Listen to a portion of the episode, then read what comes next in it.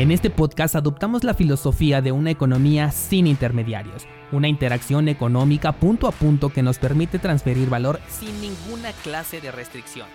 Hemos cambiado las cadenas centralizadas que limitaron nuestra economía durante años por cadenas de bloques que entregan transparencia a nuestra interacción económica. Y todo gracias a Bitcoin. Te doy la bienvenida a Bitcoin en español, un espacio donde somos libres, somos soberanos, pero sobre todo somos descentralizados. Hola descentralizados, hoy toca abrir el espacio a las preguntas que me han hecho llegar a través de Instagram o el grupo de Discord, que son los dos lugares en donde más rápido puedo responder tus dudas para posteriormente traerlas aquí en este episodio y compartir la información con todos ustedes. Y bueno, pues no vamos a enrollarnos en presentaciones y demos paso directamente a sus preguntas, que en esta ocasión son un poquito menos porque el eh, episodio del mes anterior lo retrasé un poco, así que bueno, tiene poco tiempo que eh, hice este compendio. Pero bueno, vamos a ello. La primera pregunta dice, para alguien que está en sus primeras inversiones, ¿cómo recomiendas mantener seguras tus criptomonedas? Bueno, esta sugerencia no va únicamente para aquellos que van comenzando, sino en realidad para todas las personas que utilicen cripto. Y como seguramente ya estarás pensando, estoy hablando de las carteras en hardware, son la mejor manera de guardar tus criptomonedas. Es cierto que por ahí me han mandado, por ejemplo, un par de videos e incluso yo les compartí en un episodio aquella vez cuando se consiguió hackear una cartera Trezor. Sin embargo, para ello, bueno, pues tienes que ser víctima de un ataque físico directamente en el cual te tienen que robar tu Trezor y a partir de ahí ya se puede realizar este proceso de ingeniería que ya está completamente documentado que se puede realizar.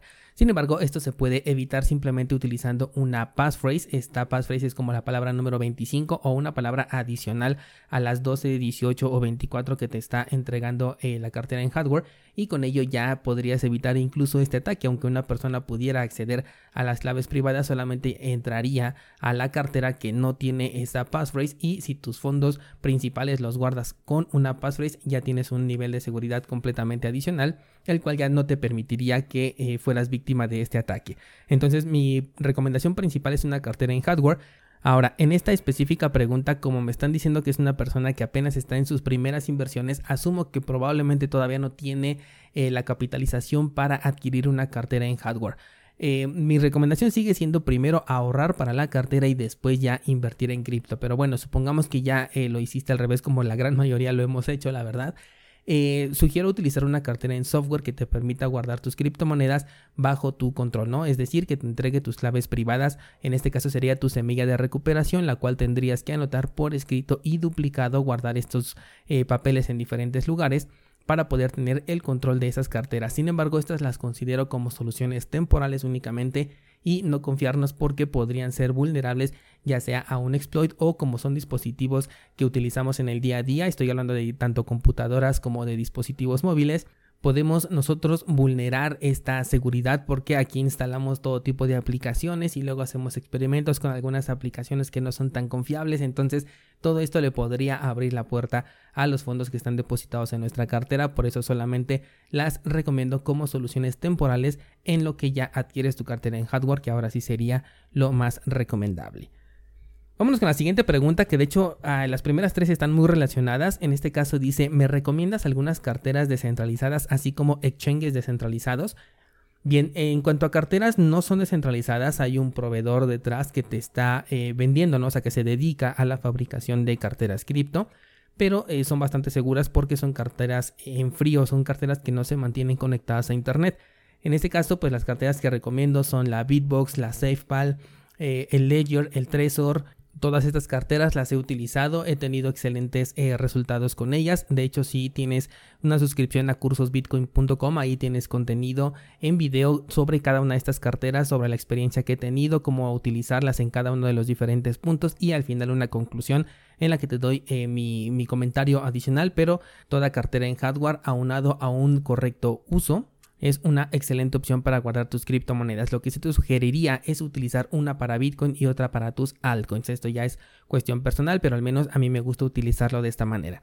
En cuanto a exchanges, eh, uno de los que más utilizo es el de Waves Exchange. Ahí puedes cambiar criptomonedas y tokens. Y bueno, pues podemos utilizar también cualquiera eh, de las aplicaciones swap que se encuentran en las diferentes redes como Uniswap, PancakeSwap, eh, Sunday Swap, no lo sé, ¿no? Dependiendo de cada una de las redes en las que quieres operar. Todos estos swaps son eh, muy eficientes para poder realizar su función que es la de intercambio de activos. Ya no me metería más allá en cuanto a proveer liquidez, ahí como que ya tengo un poquito de reserva, sobre todo porque ha habido muchísimos ataques a las DeFi, pero bueno, para lo que es el intercambio de criptomonedas son extremadamente buenos, prácticamente cualquiera de ellos. Si es que no conoces cuáles son las alternativas de cada una de las diferentes redes, puedes checar justamente el curso de exchanges descentralizados en donde te muestro en una de las clases cuáles son los exchanges que más se utilicen por cada una de las redes. Obviamente no puedo abarcar todas porque hay muchísimas y cada vez van saliendo más, pero también te enseño, bueno, ahí cómo identificar eh, cuál es el intercambio descentralizado que puedes utilizar por cada una de las diferentes redes. Siguiente pregunta dice, ¿qué billetera fría me recomiendas? Estoy entre una Ledger o un Trezor. Ok, en este caso no te puedo recomendar una u otra porque va a depender de cuál es el uso que le quieres dar. Por ejemplo, si ahí vas a guardar tokens para poder interactuar con Metamask y las eh, aplicaciones DeFi, pues yo te sugeriría mejor una Ledger porque tiene una mayor compatibilidad. Sin embargo, eh, si esto no te importa, probablemente Ledger o Trezor sería indistinto, ¿no? En cuál es la que vas a utilizar. Primeramente, verifica cuáles son las criptomonedas que tú quieres realmente holdear y fíjate cuáles son las que tienen una mayor compatibilidad en el dispositivo que quieras comprar. Porque, por ejemplo, si quieres utilizarlo para eh, almacenar Cardano y te compras una Trezor, pues de nada te va a servir, aunque Trezor sea una excelente cartera o una muy buena cartera porque eh, el Trezor al menos en su modelo One no acepta Cardano, entonces de nada te serviría tener esta con un buen nivel de seguridad si finalmente no vas a poder guardar la criptomoneda que tú quieres. Así que yo voy más por el lado de que primero investigues cuáles son las monedas que vas a guardar, de ahí ya busques cuál es eh, la cartera en hardware que mejor soluciona tus necesidades. Ya mencioné cuáles son las más recomendables, Trezor, eh, Ledger, Bitbox 02, la SafePal, cualquiera de ellas tiene un buen nivel de seguridad, todo va a depender por supuesto del uso que le vas a dar. Siguiente pregunta dice, con el problema de Metamask, ¿recomiendas el uso de Trust Wallet? Esa cartera no la recomiendo, creo que ahí Binance tiene una eh, participación directa, la verdad es que no estoy bien enterado, pero si no me equivoco sí tiene una participación directa. Y además he escuchado eh, de alguna filtración de datos por parte de Trust Wallet. Digo, esto sucede en, en, muchas otras carteras, ¿no? Pero en el caso de Trust Wallet, creo que aquí se filtraron correos electrónicos, cosa que no sucede, por ejemplo, con Metamask, porque ahí no estás ligando ninguna cuenta de correo. Entonces no, no la sugeriría sobre Metamask.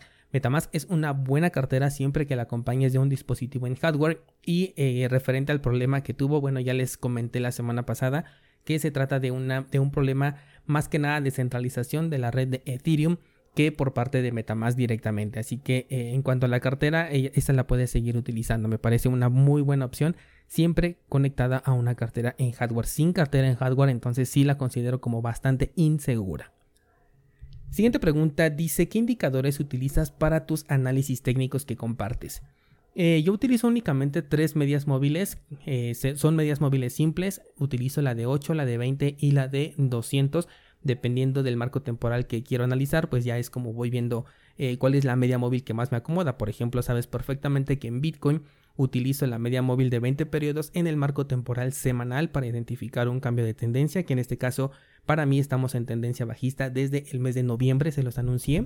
Y hasta el momento he tenido muy buenos resultados, pero por ejemplo ya cuando me voy a un marco temporal de un día, ahí ya cambia mi análisis, ¿no? Entonces va, va a depender siempre de qué marco temporal estoy utilizando, pero las que siempre manejo de cajón son 8, 20 y 200. Adicional a ello utilizo el retroceso de Fibonacci y le agrego el nivel de 88.6. Ese nivel me gusta mucho agregárselo porque lo he identificado como un buen nivel en el cual ocurren algunos rebotes de precios. Por eso es que siempre lo tengo ahí activo y lo vas a ver normalmente en las ideas trading que publico, que siempre tengo una línea amarilla cuando yo trazo un Fibonacci que está ahí agregado. Esto simplemente se lo puedes agregar ahí en la configuración del indicador, le agregas el punto 886 y con eso son todas las herramientas que utilizo. De hecho, yo no uso el volumen porque yo no hago trading en el corto plazo. Entonces, para mí nada más me, es eh, suficiente identificar si estoy en una tendencia bajista o alcista y cuál es la diferencia en distancia que existe entre el precio y la media móvil que estoy utilizando como referencia dependiendo del marco temporal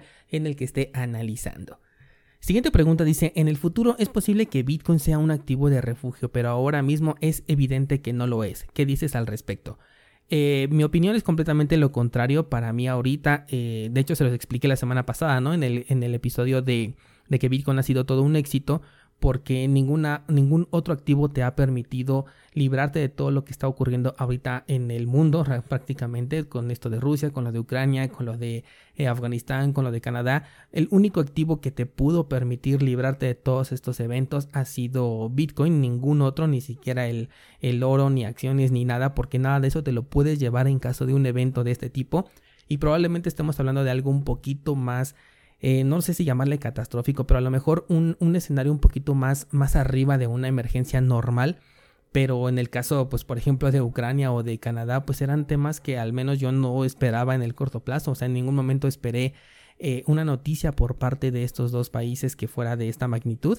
Pero es que así suceden las cosas, ¿no? De un momento a otro ya las cosas pueden cambiar y si no tienes una prevención en cuanto a tus activos, pues puedes terminar con, eh, con ellos bloqueados. Probablemente en cuanto al precio, pues sí puede ser un poquito más volátil o más bien es más volátil, eso hay que aceptarlo de cajón pero aún así pues preferiría tenerlo a lo mejor en una criptomoneda estable si es que no me puedo permitir eh, absorber, absorber esta volatilidad en caso de una emergencia como las que estamos hablando específicamente, porque sé que voy a utilizarla a lo mejor en el corto plazo, ¿no? Una semana o máximo un mes pero en caso de que sí tenga la oportunidad de absorber esta volatilidad, definitivamente me iría a Bitcoin ante cualquiera de estas eventualidades e incluso antes de, ¿no? Siempre es mejor estar prevenido. De hecho, aquellos que lo estuvieron son los que primero pudieron salir de Ucrania o al menos moverse más rápido porque tenían, porque tenían un activo líquido para poder intercambiar. Siguiente pregunta dice, ¿qué opinas de Cosmos? Cosmos me parece bien interesante, la estoy analizando en este momento porque es la criptomoneda que ganó para el análisis del mes de marzo. En la última semana de este mes voy a publicar el análisis. Me, parece bastante interesante, de hecho tengo por ahí eh, una alerta porque pienso abrir una posición en esta cripto. Creo que tiene un talón de Aquiles, pero bueno, todavía lo estoy investigando a fondo y ya te lo haré saber ahora que publique el análisis. Vamos con otra pregunta. Dice, ¿cómo puedo sacar mis Bitcoin de Binance sin pagar tanta comisión? Eh, definitivamente así como sacar Bitcoin de Binance sin pagar comisión no se puede. Lo que yo haría sería convertirlo a otra criptomoneda, mandarlo a un exchange que ya me permita manejar las comisiones de Bitcoin y de ahí ahora sí ya lo podría retirar. Una opción sería, por ejemplo, cambiarlo por cualquier criptomoneda que te permita realizar em, retiros con, una, con un fee bajo y mandarlo, por ejemplo, a Bitfinex. Ahí lo puedes cambiar por Bitcoin en la Lightning Network y llevártelo a tu cartera eh, en hardware o en software, ¿no? Ahí podrías utilizar, por ejemplo, la cartera de Moon, la cual unifica tanto Lightning Network como la capa principal y de ahí ya lo puedes traspasar a una cartera que tú controles y que sea en hardware. Otra idea sería enviar tus criptos, por ejemplo, al exchange de Waves, ahí lo puedes cambiar por Bitcoin y desde ahí ya puedes gestionar la comisión de retiro hacia tu cartera en hardware. Obviamente tienes que cubrir con los costos de retiro de Binance hacia el exchange que vas a utilizarlo, luego el del intercambio y finalmente el de eh, el envío de Bitcoin de ese exchange hacia tu cartera en hardware. Sí son varias comisiones las que tienes que considerar, pero incluso sumando todas esas comisiones va a ser un monto muchísimo más pequeño que el que te va a cobrar Binance por coste de retiro. En el canal de YouTube hay un video que se llama cómo transferir criptomonedas con bajo fee, algo así se llama. Y bueno, ahí te, te digo todas las herramientas que yo utilizo para evitar las altas comisiones y si tienes membresía de cursosbitcoin.com hay un mini curso que justamente se llama cómo mover Bitcoin con una baja comisión, en donde ya te enseño paso por paso cómo compro en un exchange centralizado y lo envío a mi cartera en hardware, todo pagando únicamente 100 satoshis de comisión. Vamos con una última pregunta y dice, ¿con qué plataforma centralizada harías las pruebas para los préstamos DeFi? Esta pregunta viene porque en una de las de los episodios mencioné que sí tengo pensado hacer experimentos con alguna plataforma de préstamos, sobre todo centralizada para retirar dinero fiat convirtiéndolo desde cripto, pero respaldado por un préstamo para que no se vea como si fuera una venta de criptomonedas o de un balance propio. En este caso, la, plataforma que yo estaba considerando era Ledon, pero como está en Canadá sus oficinas, eh, pues por el momento yo creo que no me metería con esta plataforma porque, bueno, ya sabemos todo lo que está ocurriendo en Canadá con tema cripto, todo lo están reportando, se están viendo obligados a entregar cualquier información e incluso pueden bloquear si les parece algo sospechoso. Entonces definitivamente en este momento no la utilizaría, pero es la que había considerado en su momento. Eh, ya cuando realice este experimento les haré saber qué plataforma fue la que finalmente utilicé.